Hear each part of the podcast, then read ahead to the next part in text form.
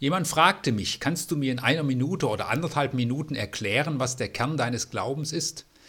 Herausfordernd. Ich will es mal versuchen, recht spontan.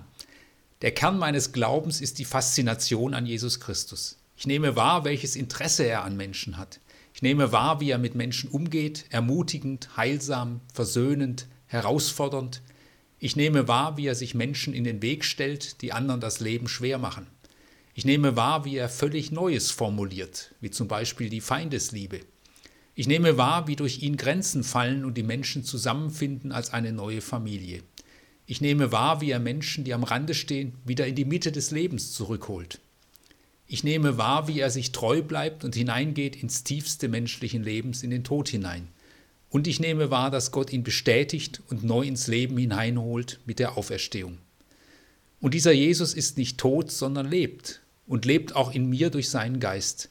Glaube ist ein Vertrauen in Jesus Christus, ein Vertrauen, auch wenn ich nicht alles verstehe. Glaube ist ein Unterwegssein mit ihm. Glaube ist eine Lust, mit ihm im Leben zu reifen. Glaube ist eine Beziehung mit ihm und in dieser Beziehung begegnet mir Gott als spannender, liebender Gott, der eine versöhnte Beziehung leben will mit mir, eine Beziehung, die auch mit dem Tod kein Ende findet. Denn er ist ein Gott des Lebens.